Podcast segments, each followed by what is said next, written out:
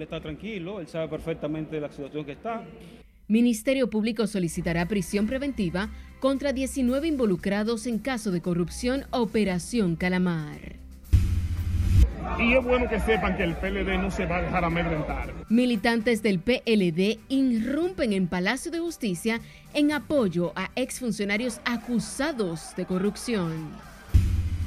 Exministro de Obras Públicas reacciona. Gonzalo Castillo asegura está sometido a la justicia injustamente. Vamos a darle eh, seguimiento sistemático a este caso. Participación Ciudadana advierte se mantendrán vigilantes para que se les respete el debido proceso a los encartados. 14 jefes de Estado y dos vicepresidentes confirmaron asistencia a la vigésima octava cumbre iberoamericana. Así llevo dos millones de pesos ahí, oíste, gastándomelo chin a chin, dejando de comer. Familias del sector Nueva Jerusalén denuncian son desalojados de manera abusiva por militares. El país se encuentra en una situación de un blindaje. Y el gobernador del Banco Central, Héctor Valdés Albizu, ratifica economía dominicana está blindada.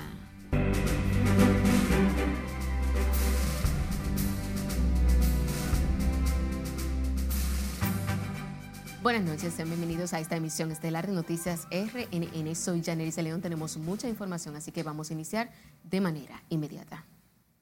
Lo hacemos en el Palacio de Justicia de Ciudad Nueva, ya que el Ministerio Público aún no deposita en la jurisdicción de atención permanente la medida de coerción en contra de los imputados en la Operación Calamar. Por el caso, guardan prisión los exministros Donald Guerrero, Gonzalo Castillo y José Ramón Peralta, entre otros altos funcionarios del pasado gobierno acusados de corrupción administrativa. Nuestro compañero Jesús Camilo está en vivo con más detalles. Pasamos contigo.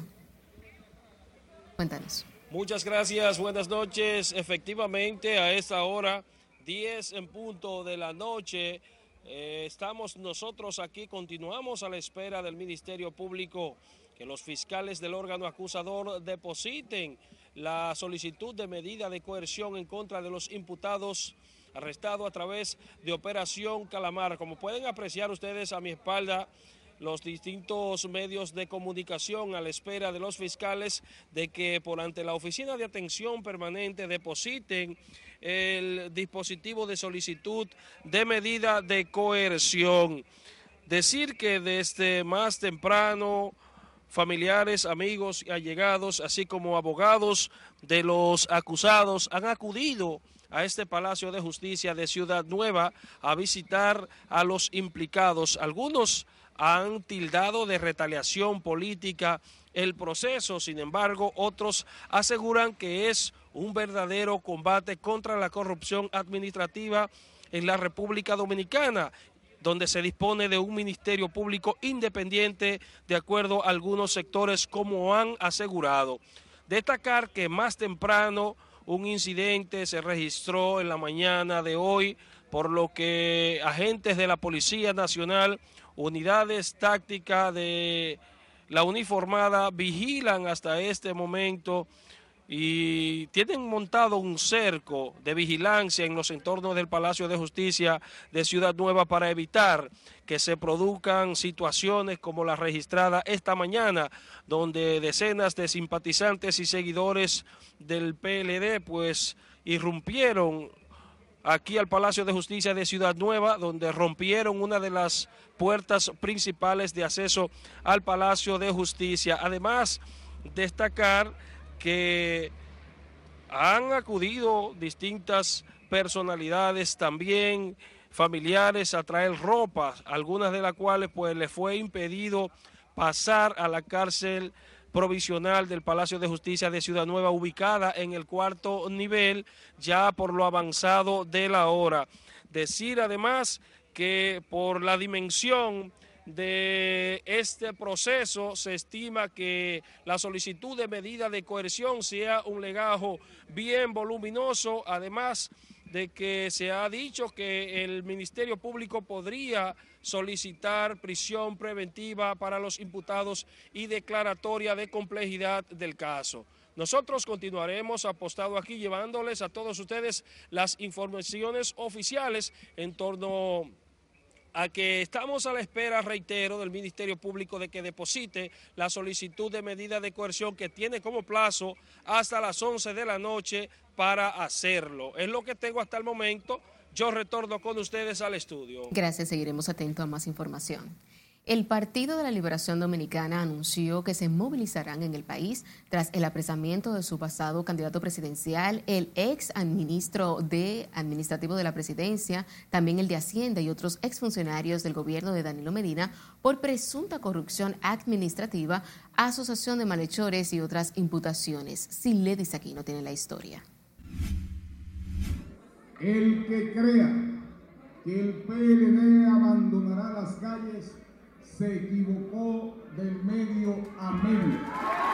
En respuesta a los apresamientos de Gonzalo Castillo, pasado candidato del PLD, el exministro administrativo de la presidencia José Ramón Peralta, Donald Guerrero de Hacienda y otros importantes exfuncionarios del gobierno de Danilo Medina.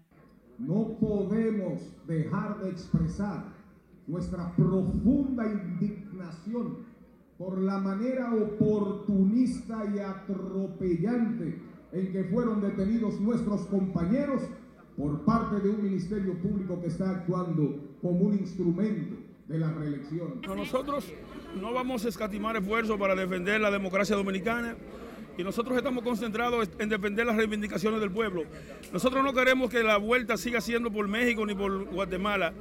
Eh, los jóvenes huyendo despavoridos del hambre.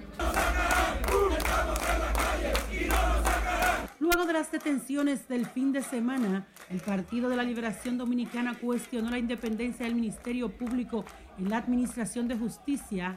Asimismo, tildaron de políticas las acciones del órgano persecutor contra los pasados funcionarios. Compartimos la aspiración de la sociedad de avanzar hacia una efectiva aplicación de una justicia objetiva y no selectiva donde no haya presuntos favoritos ni vacas sagradas. En rueda de prensa dijeron que corresponde a la propia justicia determinar quién es culpable o no y pidieron trato igualitario en todos los casos de alegada corrupción. Nuestra única posición es y siempre ha sido el cumplimiento de lo dispuesto en la legislación dominicana, en el fondo y en forma, siempre respetando la dignidad de los investigados y la presunción de inocencia. En protesta, los seguidores del Partido de la Liberación Dominicana también cerraron la Avenida Independencia y posteriormente se trasladaron a la Fiscalía del Distrito Nacional. El comité político del PLD se declaró en sesión permanente y se volverá a reunir el próximo domingo. Sila Disaquino, RNN.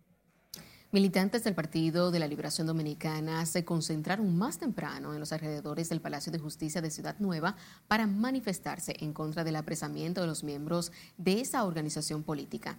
El grupo fue dispersado con bombas lacrimógenas después de que rompieran las puertas de acceso del Palacio de Justicia, donde están detenidos tres exfuncionarios y otras personas acusadas de formar parte de un entramado de corrupción. Y Gonzalo es un preso político que lo tienen ahí arriba. Y es bueno que sepan que el PLD no se va a dejar amedrentar. Porque esto es un abuso que no se había vivido nunca del año 61. Las cosas en orden. Estábamos haciendo una, una, protesta pacífica como sabemos hacerlo y vino, un grupo de infiltrados del PRM a manchar nuestra actividad. ¿Qué hicieron? Se quisieron meter de, eh, eh, de, manera obligatoria por la puerta frontal del Palacio de Justicia cosa que nosotros no vinimos a hacer. Nosotros vinimos a reclamar ante el pueblo, pero de una manera pacífica. Cuatro diputados que fueron heridos, que tienen, que están, le tiraron la bomba encima y están heridos. ¿Cuáles son esos diputados y qué tipo de herida tienen? Luis Enrique y Deña Doñé nuestra querida Ñiñín también, Luis Baza, están heridos. La situación obligó al personal que allí labora a salir corriendo para evitar ser lastimados. Los peledeístas llegaron al Palacio de Justicia caminando desde la Casa Nacional del PLD, donde se manifestaron contra los operativos del Ministerio Público. En tanto que el ex ministro de Obras Públicas, Gonzalo Castillo, manifestó que está injustamente sometido a un proceso que lo aleja de su familia y de sus compañeros. El ex candidato presidencial expresó su agradecimiento a todos los compañeros de partido y a los ciudadanos que se manifestaron a su favor ante el Palacio de Justicia de Ciudad Nueva. A través de su cuenta de Twitter, el ex ministro aseguró que ese apoyo le sirve de aliento y le da fuerzas. Además, le hace comprender que su lucha no ha sido en vano. El dirigente del Partido Reformista Social Cristiano, Tácito Perdomo, consideró como desatinada la advertencia hecha por parte de la dirigencia del PLD de que no tiene miedo en respuesta a los apresamientos de exministros y servidores del gobierno de Danilo Medina. Sin embargo, criticó la actuación del Ministerio Público en los allanamientos previos a apresamientos de los exministros y otros funcionarios del pasado gobierno. Fue violento, sin necesidad pues eso no, no debe hacerse. Sobre todo que según la ley son personas inocentes hasta que se demuestre que son culpables de lo que se le acusa. Eso hay que tener cuidado con eso, porque si mañana resulta que no es así, que no pueden probarle eso, eh, eso es feo, son gente con familia, es complicado. Tácito Perdomo defiende la lucha contra la corrupción, pero con estricto apego al Código Procesal Penal, con la salvaguarda del derecho a la defensa de los investigados en la llamada Operación Calamar de la PETCA. En otra información, el presidente del Colegio Dominicano de Abogados, Miguel Surun Hernández, dijo que fue sometida al tribunal disciplinario de esa institución la profesional del derecho que lanzó improperios y soeces a un grupo de periodistas que cubrían un proceso judicial en Ciudad Nueva. Hernández se disculpó con la prensa nacional por la conducta de la abogada. Estamos en el día de hoy en el proceso de identificación de esa persona para que inmediatamente responda por eh, sus faltas, porque fueron faltas graves al código de ética, que nos manda a todos los abogados a comportarnos con el decoro, la decencia y la dignidad eh, correspondiente. Y repito, actitudes como esa pues representan una vergüenza para todos, para todos. Yo me sentí consternado y deploramos definitivamente actitudes como esa, menos contra los profesionales de la prensa. Maldita madre, La tuya. Surun Hernández asegura que esa conducta no es la de los abogados en sentido general, al tiempo que dio garantías de que habrá consecuencias contra la jurista. La sociedad civil y la comunidad evangélica reaccionaron este lunes a los apresamientos de exfuncionarios a través de allanamientos que realizaron el Ministerio Público este fin de semana mediante la denominada Operación Calamar. Laura Lamar nos cuenta que los representantes de estos sectores manifestaron su apoyo al órgano persecutor y aseguran que darán seguimiento al caso en el que se acusa a exfuncionarios de desfalco al Estado por más de 19 millones de pesos. De un caso de más de 19 mil millones de pesos. La directora ejecutiva de la organización no partidista, Fátima Lorenzo, valoró los trabajos de persecución a la corrupción y espera castigos judiciales ejemplares sin importar bandería política. Como institución y como sociedad civil Vamos a darle eh, seguimiento sistemático a este caso. Vemos cómo los casos de corrupción van saliendo en, esta gestión del Ministerio Público, por lo que nosotros como la ciudadanía estamos esperanzados que el tema de la corrupción y la, y la impunidad sean, vayan siendo parte del pasado en nuestro país. Mientras que el presidente del Consejo Dominicano de Unidad Evangélica, Feliciano Lassen, tras respaldar las acciones del Ministerio Público contra la corrupción, espera sea respetado el debido proceso para que el caso pueda tener el resultado judicial que conlleva. Esperamos, número uno, de la justicia dominicana que siga manteniendo el respeto al debido proceso. Como ustedes saben, eso implica que todo el mundo es inocente hasta que no se demuestre lo contrario, de manera que el Ministerio Público tiene una gran tarea y un gran trabajo de instrumentar los expedientes y que sean demostrables todo lo que se le imputa a cada uno de ellos. La sociedad dominicana siempre ha estado eh, esperando que se haga justicia, no solamente en un caso, sino en todos. El Ministerio Público acusa de manera preliminar a los arrestados en la operación Calamar de asociación de malhechores, desfalco, coalición de funcionarios, falsificación de documentos, soborno y financiamiento ilícito de campaña, lavado de activos, entre otros. La investigación contra el exministro de Hacienda, Donald Guerrero, detenido junto al de Obras Públicas y Administrativo de la Presidencia, Gonzalo Castillo y José Ramón Peralta, respectivamente, se inició a principios del 2021 cuando la Procuraduría inició los interrogatorios al exfuncionario Laurila Mar RNN. La Dirección Nacional de Control de Drogas informó este lunes de la captura de un dominicano vinculado al decomiso de 1.026 paquetes de cocaína en la provincia de Barahona en diciembre del año 2017. Se trata de Elvin César Félix Cuevas, detenido mediante una labor de inteligencia en el Aeropuerto Internacional de las Américas cuando pretendía salir del país en un vuelo comercial con destino a Colombia. El cargamento fue ocupado el 14 de diciembre del año 2017, distribuidos en el interior de dos camionetas en un operativo desarrollado en el tramo carretero Barahona-Paraíso del municipio de La Ciénega. El juez de la novena sala penal del Distrito Nacional dispuso la libertad de Víctor Hugo Gómez Vázquez, señalado como autor intelectual del atentado contra el ex pelotero de grandes ligas David Ortiz, hecho ocurrido el día 9 de junio del año 2019 en el centro de diversión Dial Bar and Lounge. El imputado fue descargado por un tribunal de primera instancia de la provincia de Santo Domingo Este.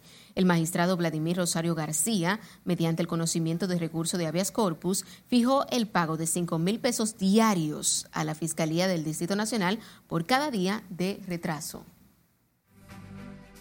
Y recuerde seguirnos en las diferentes cuentas de redes sociales con el usuario arroba noticias RNN a través de nuestro portal digital www.rnn.com.do porque actualizamos todas las informaciones las 24 horas del día, los 7 días de la semana. También recuerde escuchar nuestras dos emisiones a través de Spotify y demás plataformas digitales similares porque RNN Podcasts es una nueva forma de mantenerse informado siempre con nosotros buen manejo bancario que tienen las instituciones de nuestro país. Es tiempo de nuestro primer corte comercial de la noche. Cuando estemos de vuelta, tendrá detalles sobre la semana económica y financiera del Banco Central. Santo Domingo se convierte en la capital iberoamericana. El país se prepara para cumbre con jefes de Estado y de gobierno y apresan un grupo de hombres acusados de incendiar solar en Punta Cana. Ya volvemos.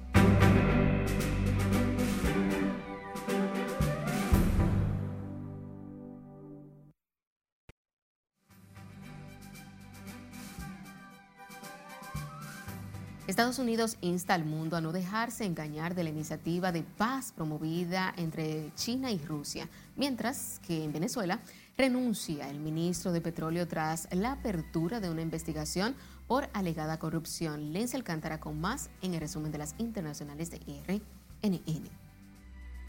El secretario de Estado estadounidense Anthony Blinken se ha mostrado escéptico ante cualquier iniciativa de paz que pueda promover el presidente chino Xi Jinping durante su visita a Moscú del 20 al 22 de marzo.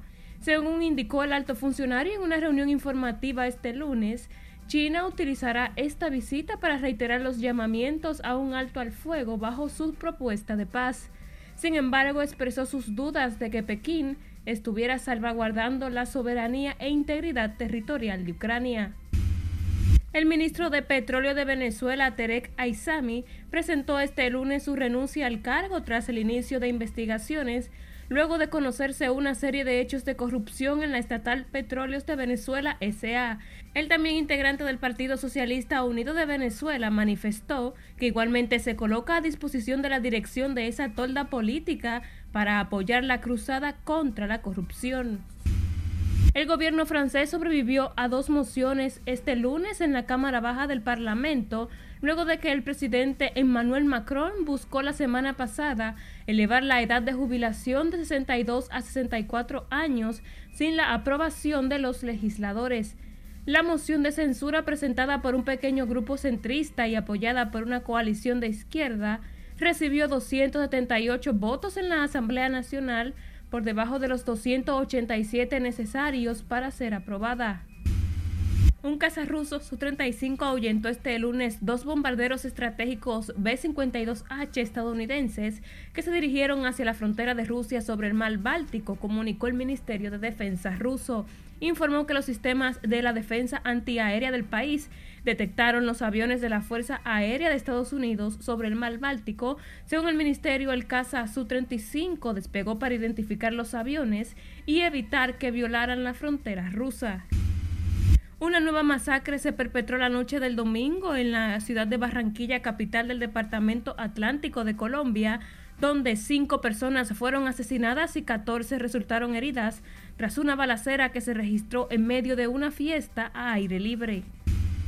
Un sismo de magnitud 4.9 en la escala de Richter sacudió hoy la zona costera de la región andina de Arequipa en el sur de Perú, sin que de momento se reporten daños personales ni materiales informó el Instituto Geofísico de ese país.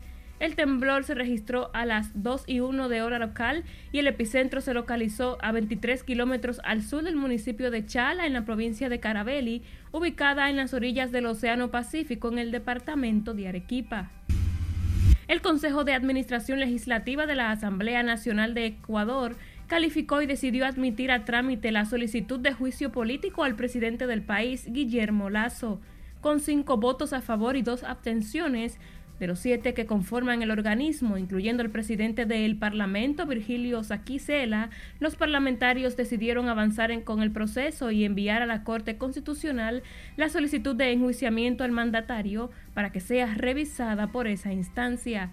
En el resumen de las internacionales, Lenzi Alcántara, RNN. Retomando con las informaciones nacionales, el gobernador del Banco Central aseguró este lunes que la banca nacional está blindada y que en estos momentos de incertidumbre financiera internacional, República Dominicana está dando ejemplo del buen manejo del sector. Nelson Mateo con los detalles. Han aparecido situaciones inesperadas en algunos bancos internacionales. El gobernador del Banco Central y presidente de la Junta Monetaria hizo una radiografía de la situación financiera internacional y su efecto dominó para otras naciones de la eurozona. Pero también llevó un mensaje de confianza a los actores económicos dominicanos. El país se encuentra en una situación de un blindaje por, la buena, por el buen manejo bancario que tienen las instituciones de nuestro país es decir, están en una posición envidiable de capitalización, de, capitalización eh, patrimonial, de solvencia, de estrecho manejo eh, de sus operaciones ajustadas a las normas y regulaciones establecidas por la Junta Monetaria. De su lado, la presidenta de la Asociación de Bancos de la República Dominicana, Rosana Ruiz, respaldó las declaraciones de Héctor Valdés y la solidez bancaria nacional. Hoy por hoy tenemos una solvencia de 15.3 cuando la ley es 10%. Tenemos excedente de capital de más de un 33%, más de 84 mil millones. Pero no solo eso, la banca dominicana hoy por hoy tiene los índices en materia de liquidez, rentabilidad, baja morosidad, capitalización y solvencia, superando con crece los promedios de toda la región. Parte de la clave del blindaje del sistema financiero, según Albizu, está en el monitoreo y el respeto a las leyes provinciales. Pienso que la República Dominicana está dando ejemplo de que se puede operar con seguridad, sin riesgo, en los que creen y apuestan en las instituciones financieras del país. Probablemente esta semana será, pienso, un éxito y serán temas de discusión en torno al acontecer internacional el gobernador Valdés Albizu dejó inaugurada este lunes la novena versión de la Semana Económica y Financiera, un programa que se desarrolla en la sede central del banco como parte de la responsabilidad social de la institución bancaria. Nelson Mateo, RNN. Y sepa que la República Dominicana se prepara para recibir a los representantes de los 22 países que conforman la cumbre iberoamericana de jefas y jefes de Estado y de Gobierno en el marco de su versión número 28, que será celebrada los días 24 y 25 de marzo en Santo Domingo. Y como nos cuenta Laura Lamar, 14 mandatarios ya han confirmado su participación a este evento, donde entre otros importantes puntos que atañen a la región, también será abordado el tema migratorio de manera simbólica, pero importante. Santo Domingo se convertirá en la capital iberoamericana tras casi cuatro años sin que esta cumbre se haya podido realizar de manera presencial por la crisis por la pandemia. El ministro de Relaciones Exteriores, Roberto Álvarez, explicó que como parte esencial del trabajo de la cumbre se han realizado 13 reuniones preparatorias para este evento, cuyos resultados se presentarán en el marco del encuentro para su análisis y sugerencias.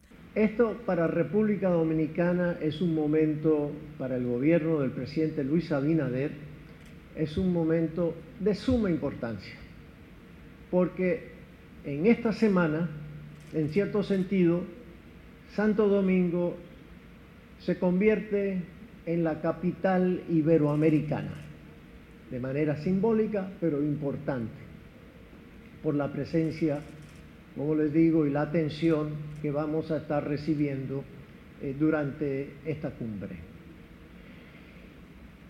Parte esencial del trabajo de las cumbres han sido las reuniones. Ahora vamos a retomar contacto con nuestro compañero Jesús Camilo. Cuéntanos. En el caso Operación Calamar, precisamente tenía como plazo el órgano acusador las 11 de la noche para depositar el pedimento de solicitud de medida de coerción contra los imputados. Aprecian ustedes cómo los representantes del Ministerio Público pues se dirigen a la Oficina de Atención Permanente del Distrito Nacional a depositar el legajo acusatorio.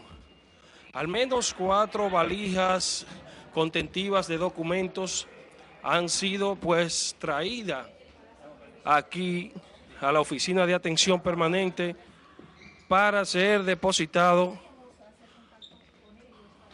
como solicitud de medida de coerción contra los imputados en el caso Operación Calamar. Es la Oficina Judicial de Servicios de Atención Permanente que en este momento pues ha recibido a los fiscales del Ministerio Público, representantes del Ministerio Público que depositan la solicitud de medida de coerción. Precisamente en este momento, pues, estamos a la espera de los representantes del Ministerio Público para tomar las declaraciones de manera oficial. Mientras tanto, retorno con usted al estudio. Hacemos, Camilo, por este contacto en vivo. El Instituto Nacional de Tránsito y Transporte Terrestre informó que del 23 al 25 de marzo realizarán cambios en algunas vías de tránsito de la ciudad de Santo Domingo a propósito de la cumbre iberoamericana de jefas y jefes de Estado y de Gobierno. Las interrupciones serán de manera intermitente y comprenden varias calles de los sectores Bellavista, La Julia, Mata Hambre, Centro de los Héroes, Villa María, Zona Universitaria Gascue, Ciudad Nueva, Ciudad Colonial y Sanssouci. Además, no se permitirá estacionamiento en los entornos previamente identificados. La institución pidió la comprensión y apoyo de la ciudadanía ante los cambios temporales, evitando las zonas citadas y utilizando rutas alternas durante el desarrollo de esta cumbre. La Policía Nacional informó este lunes del apresamiento de al menos 94 personas para fines de investigación durante patrullajes y trabajos de inteligencia e investigación contra presuntos delincuentes. La información la ofreció el vocero de la Dirección Regional de La Vega, Dixon Rojas, quien dijo que los trabajos consistieron en intervenciones focalizadas en zonas de interés con unidades tácticas topo en el Departamento Policial de Jarabacoa, 220 personas requisadas y depuradas, 8 personas detenidas para fines de investigación, 55 motocicletas chequeadas y depuradas, 9 retenidas por sus propietarios transitar sin documentos. En el Departamento Policial de La Vega, 1.708 personas requisadas y depuradas, 8 detenidas para fines de investigación, 700 motocicletas chequeadas y depuradas, 37 motocicletas retenidas por sus propietarios, transitar sin la debida documentación y una arma blanca ocupada. El patrullaje policial que se desarrolló en comunidades de Constanza, Arabacoa, La Vega, Moca y Gaspar Hernández busca mantener la paz social y el buen desenvolvimiento de las personas. Sepa que nueve hombres fueron enviados a prisión preventiva por tres meses acusados de provocar un incendio en un solar baldío de Punta Cana, la provincia La Altagracia.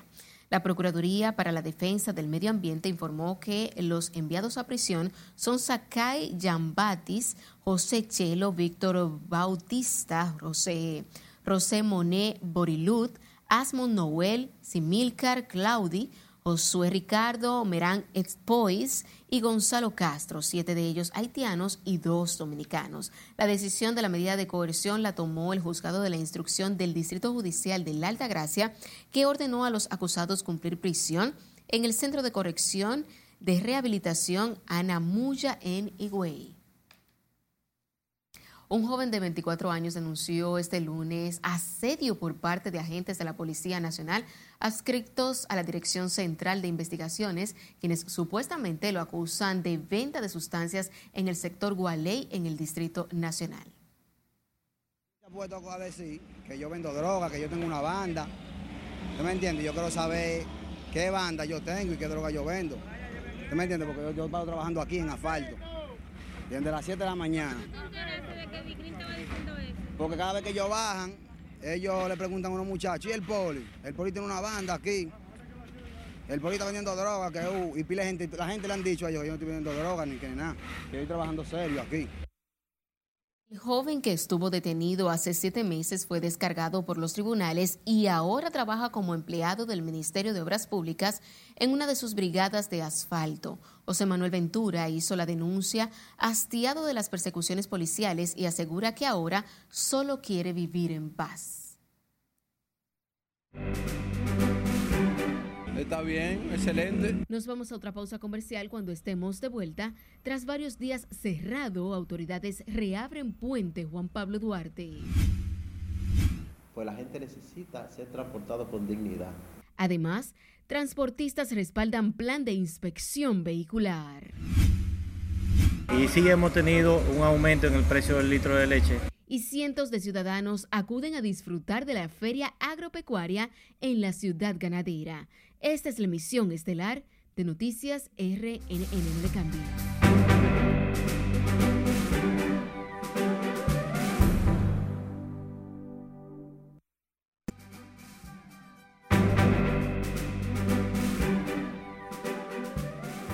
Gracias por la sintonía. Seguimos en vivo con más informaciones. El Ministerio de Obras Públicas abrió este lunes, tal y como lo había asegurado, el puente Juan Pablo Duarte, luego de que fuera sometido a reparaciones en sus juntas este fin de semana. Nuestra compañera Catherine Guillén está en vivo desde la vía de comunicación y nos tiene todos los detalles. Pasamos contigo. Buenas noches. Gracias, muy buenas noches. El tránsito ya fluye con normalidad en esta vía de acceso que representa la principal entre el Distrito Nacional y el municipio Santo Domingo Este. Está bien, excelente. ¿Lo sentiste diferente? Claro, otra visión. Tránsito sin contratiempos es lo que ahora se observa en este puente Juan Pablo Duarte que estuvo cerrado desde el pasado viernes hasta la madrugada de este lunes sometido a reparaciones. le hicieron un allantico ahí, tú sabes. Lo arreglaron, lo que tenía malo lo arreglaron. Pero no vamos a estar en eso todo. El año entero, cada dos meses se daña algo, hay que arreglarlo. Sí, están bien. Están bien, lo hicieron bien. El deterioro que presentaban las juntas representaban las quejas diarias de los conductores que utilizan esta vía de acceso. Dos hoyos taparon y tienen eso como dos meses que lo inauguran y dos hoyos fue que taparon. Espera tú que ahora sea definitivo. ¿Eh? El arreglo que sea definitivo. Ya, que no jodan más con eso, que hagan una sola cosa. Bien, bonito. Bien. Todo bien, sí. Excelente. El año pasado, Obras Públicas, a través de su empresa contratista Proyectos Industriales SA, mejor conocido como PINSA, cambió todas las juntas de este puente Duarte. Ahora las reparaciones se limitaron a varias de estas que presentaron problemas de adherencia. Los conductores esperan que la reparación de este puente ya sea definitiva y que no sea cerrado nuevamente para evitar así grandes entaponamientos. Desde el puente Juan Pablo Duarte, Catherine Guillén, RNN. Gracias, Catherine. Nos vamos ahora a San Juan de la Maguana, donde el mal estado de las calles y carreteras mantiene preocupados los residentes en el distrito municipal Ato del Padre, quienes reclaman que estas sean intervenidas. Julio César Mateo nos cuenta. Para los habitantes en Ato del Padre, el mal estado de sus vías es el principal problema. Demasiado mar, el polvo, cuando no llueve el polvo y cuando llueve ya tú sabes, el lodo total.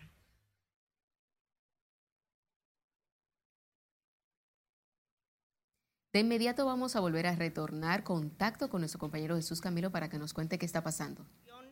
Que ha asumido altos estándares internacionales en todo lo que ha sido la recolección de la prueba más de 1.200 elementos de prueba documentales depositados, una medida de coerción de más de 3.000 páginas que involucra la sustracción de dineros del Estado por más de 17 mil millones de pesos.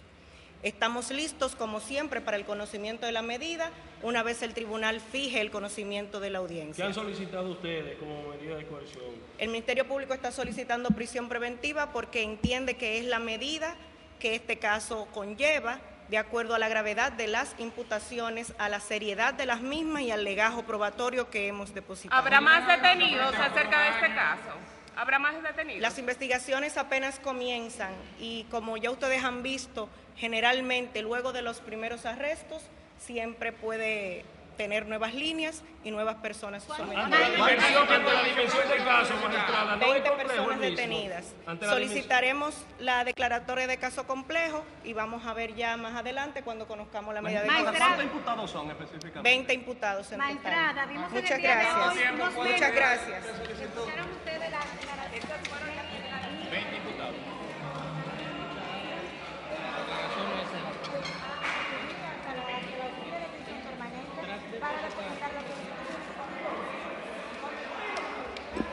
Bien, precisamente en este momento acaba de emitir las declaraciones oficiales el Ministerio Público tras depositar la solicitud de medida de coerción, donde ha dicho que va, pues el pedimento es de prisión preventiva, además de declaratoria de caso complejo y ha especificado que son 20 los arrestados bajo la operación Calamar.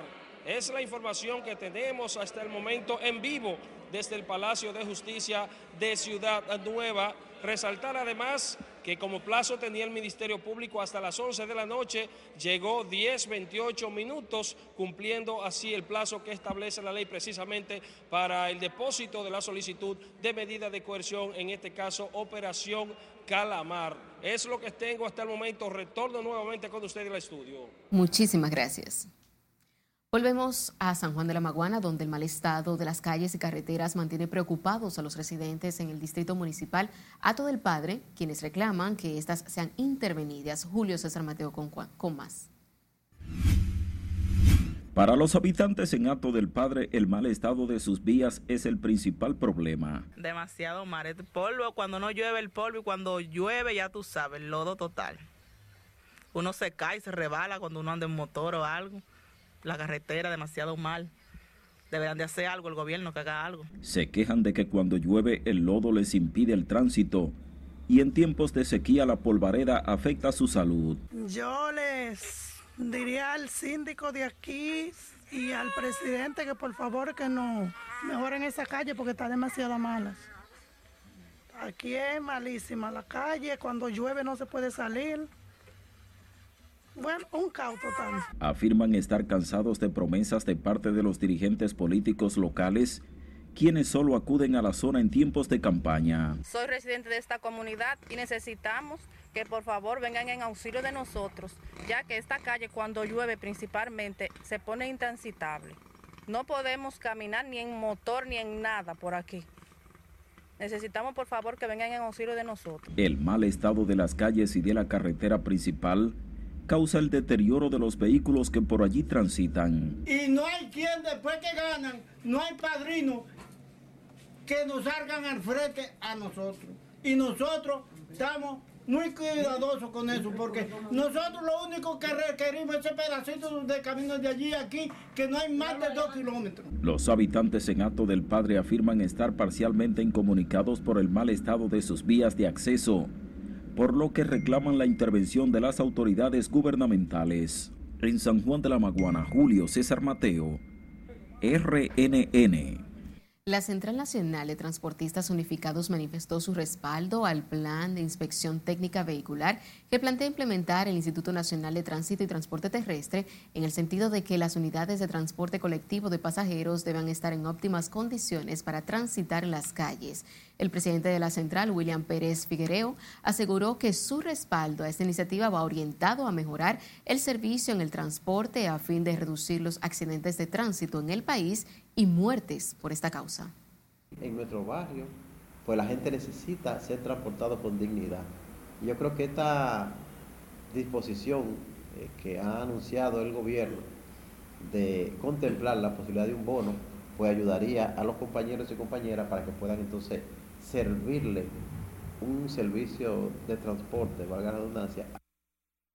De igual manera, Pérez Figuereo admitió que una inspección vehicular rigurosa, más del 70% de las flotillas de la central, quemaría la prueba, por lo que consideró necesario la disposición del gobierno de apoyar el sector transporte con un bono para la adquisición de nuevas unidades. Nos vamos a Santiago, donde sigue a ritmo acelerado los trabajos que se llevan a cabo en el acondicionamiento del arroyo de Gurabo. Junior Marte nos cuenta. Ante el saneamiento que lleva a cabo el gobierno con el arroyo de Gurabo, principal contaminante de Río Yaque, residentes en Santiago valoran la obra como de gran impacto social. Hay que elogiar el gobierno, que por primera vez un gobierno se preocupó por el Cibao. Y eso hay que, independientemente de lo que la persona sea, tiene que reconocer que es una inversión que, que para los impuestos que estamos pagando se están invirtiendo. Esperan además que otros focos contaminantes de Río Yaque sean tomados en cuenta por el gobierno central. Porque es el complemento de otras obras y del embellecimiento que se le está dando a la ciudad. Esta es una metrópoli, ya es la ciudad más grande eh, de Santo Domingo, República Dominicana, después de la capital, y en consecuencia las inversiones que está haciendo el Estado son las correctas, son las adecuadas. Que ningún gobierno había hecho esto en 20 años. El único que se puso a eso fue Luis Abinader a hacer este trabajo, porque es un hombre de palabra. La obra sería inaugurada en varias etapas, de acuerdo a lo informado. Eso era algo que había que hacerlo y gracias a Dios, porque está saneando un área muy, que estaba muy infectada. Con este trabajo, pues hay más salubridad. La obra tiene un costo que sobrepasa los 1.500 millones de pesos. Un total de 1.200 familias que vivían en el lugar fueron reubicadas por el gobierno. En Santiago, Junior Marte, RNN. La Feria Agropecuaria Nacional que inició el pasado viernes sigue concitando el entusiasmo de los visitantes que no solo disfrutan de los atractivos, sino también de las ofertas en los productos de la canasta familiar. Juan Francisco Herrera con los detalles. Lo entretenemos aquí en un área Decenas de personas, incluso en familia, visitan a diario la Feria Agropecuaria Nacional 2023 que se celebra en la ciudad ganadera Muchos aprovechan la variedad de productos y ofertas que tiene el stand del Inespre. ¿Qué ha venido a comprar en el día de hoy? Pollo, eh, lechosa, piña, cerdo, de todo lo que hay. Aguacate. Esta ama de casa asegura que en la feria se abaratan los precios, por eso espera que se realicen más frecuentes. Si es bueno que se haga esta feria más común para que la gente pueda aprovechar estos precios están asequibles. Sí. Asequibles porque el pollo está barato y está a 150. Un solo. ¿Ayuda esto un poco? Sí, combate un poco la economía en la canasta familiar. En esta feria agropecuaria no solo se puede aprovechar las ofertas en la canasta familiar, sino conocer de la variedad de la ganadería dominicana. Donde hay una feria, ahí estamos y somos colaboradores siempre. Siempre hemos estado en la finca desde muy jovencito, digo, en la, viniendo a la feria. Y cada día va mejor, mejor. Ahora es una feria como nunca se le ha roto todos los récords. Muy buena, muy, mucha asistencia. Y sí hemos tenido un aumento en el precio del litro de leche eh, que ha podido mitigar un poco, pero más bien está el tema de la raza que manejamos nosotros que nos permite adaptarnos a esos, a esos altos costos de alimentos y en algunas ocasiones reducir un poco el alimento y mantener una producción estable y rentable dentro de lo que es la ganadería de leche. En la Feria Agropecuaria Nacional que se realiza del 17 al 26 de este mes, en las instalaciones de la ciudad ganadera, donde se puede conocer del potencial agrícola y ganadero del país. Juan Francisco Herrera, RNN. Y me vienen y lo tumban así de esa manera. ¿Tú crees que eso es posible? Nos vamos a nuestro último corte de la noche. Al volver, residentes en el sector Jerusalén denuncian están siendo desalojados arbitrariamente. Además, entregarán el soberano internacional al salsero Tito Nieves.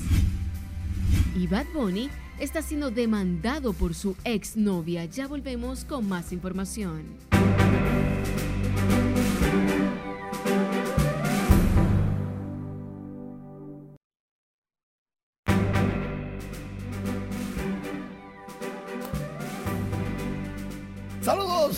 Buenas noches. Iniciamos la entrega deportiva con el juego entre México y Japón. Clásico mundial de béisbol. Sí, todavía hay clásico. En el mismo cuarto episodio con dos corredores en circulación, Luis Urias conectó cuadrangular y ponía a México a soñar. Ya ganaban 3 por 0 los mexicanos. El lanzador de Japón no se lo creía. Las graderías se volvían locas. La vecindad entera brincaba. Porque estaba el chavo, don Ramón y todo el mundo ahí los mexicanos se visten de sus, de, sus personajes favoritos. 3 por 0. Luis Urias, el héroe. Y en lo que el juego va avanzando, México se mantiene 3 por 0. ¿Y gracias a qué? Bueno, gracias a una muy buena defensa. Pero miren este palo de Urias, pero otra vez ¿Cómo lo disfrutó? Cuidado si te lesionas. Que, en las celebraciones que están lesionando los estelares. Digo yo, no sé. Entonces ahora vamos a ver el palo que salva en el quinto, Randy Arozarena. Se robó un cuadrangular. ¡Wow! ¿Que quién batió? Le voy a decir. Murakami fue el que batió. Acuérdense de ese nombre de Murakami. En breve le digo por qué. Increíble pero cierto. México ganaba en el quinto 3 por 0. Ya llegaba el octavo episodio. Llegaba el octavo episodio. El séptimo, perdón. Y venía este palo de Masataka Yoshida. De tres carreras. ¿Qué tablazo? La mandó al morro de Montecristi. Yoshida. Y se empataba luego 3 por 3. Y comenzaba el sueño mexicano como a tornarse Caramba, pero ¿cómo va a ser en el séptimo? Le trajeron un zurdo al zurdo. Y Yoshida se la sacó. Caramba. Y viene Alex Verdugo en la parte alta del octavo y conecta este doblete.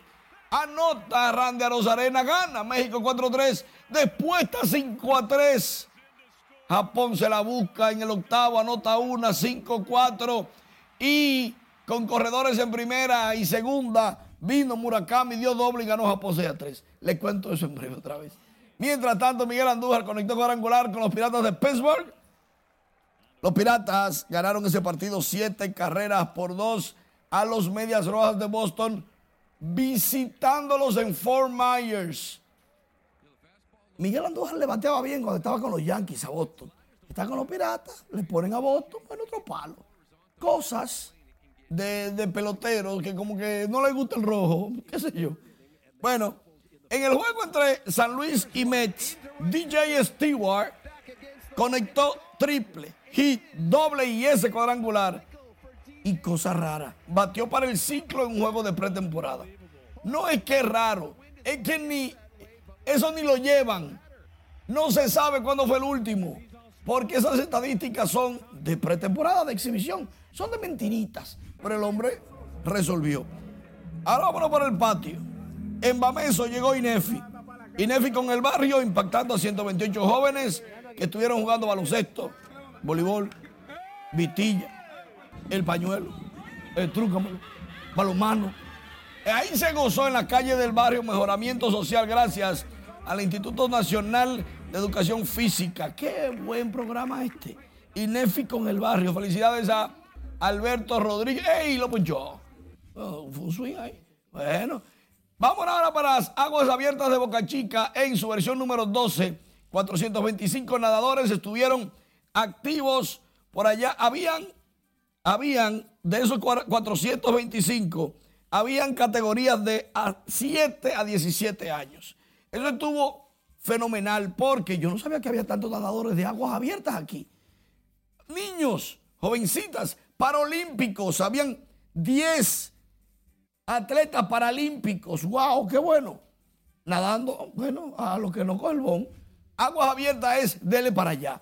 Felicidades al Ejército Nacional que ganó la, la disciplina de pesas en los Juegos Militares. Aplausos para el Ejército de la República Dominicana. Y por otro lado, el Moca FC ganó a Jarabacoa 2 por 0 en el inicio de la Liga Dominicana de Fútbol 2023. También ganó el Cibao. Los demás empataron. Interesante está esta temporada de la Liga Dominicana de Fútbol.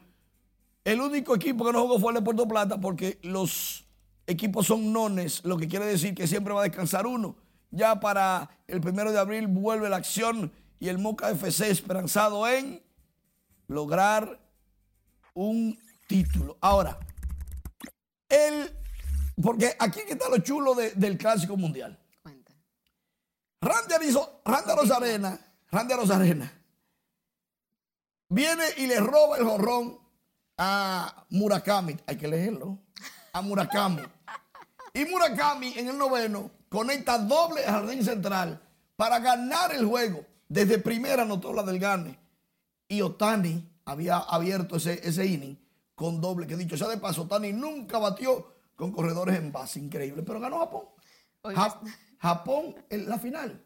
Japón contra Estados Unidos. ¡Qué final! Hoy me estoy enterando que continúa el clásico. Aquí tú no sabías que todavía había clásico. Pues mira, te diré, eh, yo no sé si Pearl Harbor va a tener que ver con esto, pero Japón contra Estados Unidos este martes. Vamos a ver qué pasa. Muchas gracias. Vecinos del sector Nueva Jerusalén, en el Sa- Santo Domingo Este, en el municipio, denunciaron que fueron desalojados en un acto que calificaron de arbitrario y abusivo por parte de miembros de la Fuerza Aérea y que dejó al menos siete personas heridas. Catherine Guillén con más. Yo casi llevo dos millones de pesos ahí, oíste, gastándomelo chin a chin, dejando de comer y de ponerme un brasier. ¡Estamos solos, eh! Los militares se presentaron al lugar con martillos, mandarrias y armados. Los vecinos intentaron defender sus propiedades, pero el resultado fue inevitable. Viviendas destruidas, al menos siete personas heridas y otros apresados. Y me vienen y me lo tumban así de esa manera. ¿Tú crees que eso es posible? ¿Dónde está la humanidad de aquí? Yo tenía que estar dándole chelitos a ellos para poder poner un blog. Y ahora vienen y me lo tumban. ¿Oíste? ¿Dónde está la humanidad de aquí? ¿Tú crees que eso es posible? ¿Cómo uno se gana ese dinerito para hacer eso? ¿Cómo usted se gana ese dinero? ¿Eh? Mis hijos que me dan mi chelito, mi marido que está conchando por ahí.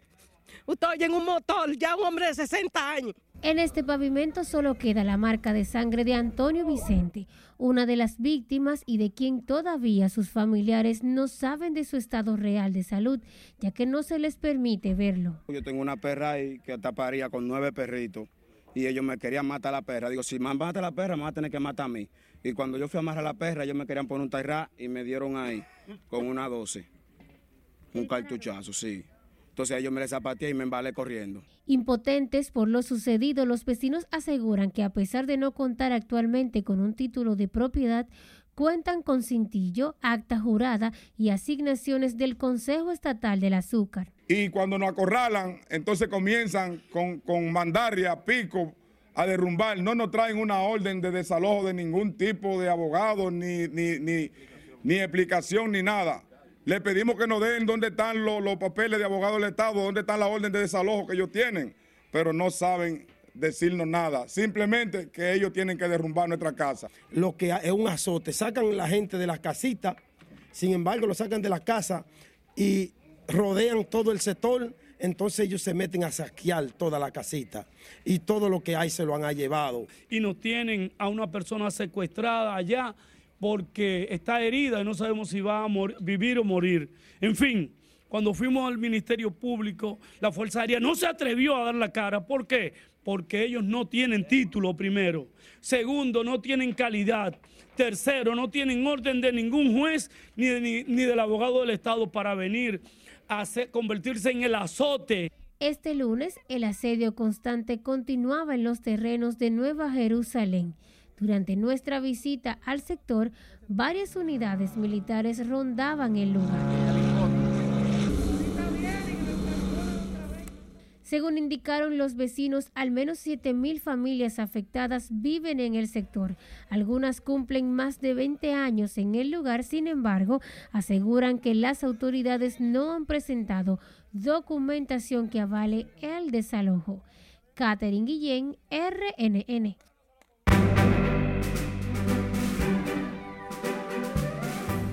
Acroarte anuncia nuevos soberanos internacionales. Esta y otras noticias artísticas nos comenta también nuestra compañera Ivonne Núñez. Buenas noches. Muchísimas gracias y buenas noches. Tal y como adelantas, los nuevos artistas anunciados son Tito Nieves y también Arcángel. Veamos más detalles a continuación.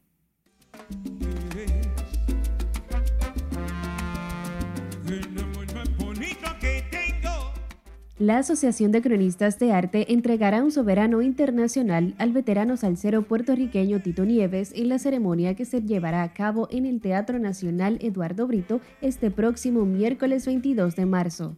Este galardón está reservado para aquellos artistas extranjeros con una destacada trayectoria y que gozan de gran popularidad entre los dominicanos. Salimos de abajo, el trabajo, el paquete sin un tajo, el dinero lo.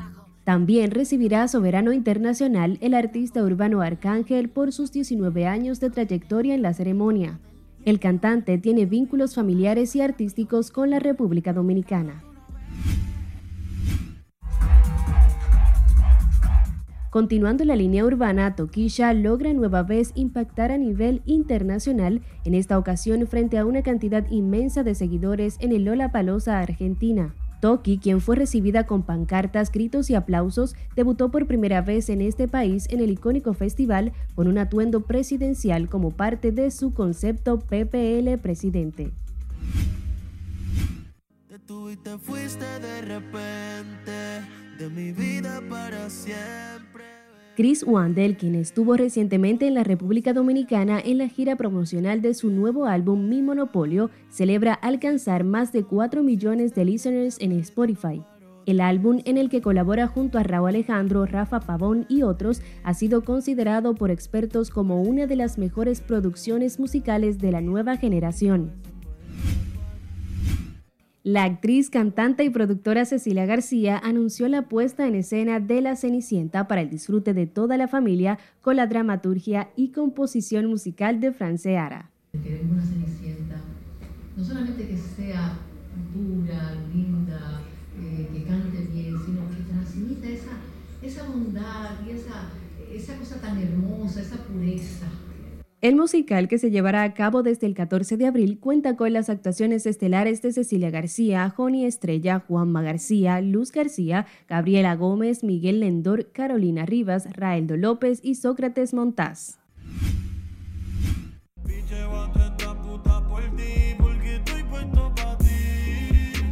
Bad Bunny fue demandado en un tribunal de San Juan por su exnovia Carlis de la Cruz, quien pide una compensación de al menos 40 millones de dólares por derechos de imagen, derechos morales de autor y daños y perjuicios. La demanda contra Benito Antonio Martínez Ocasio se debe a que el artista ha utilizado la estrofa Bad Bunny Baby en algunos temas sin su autorización.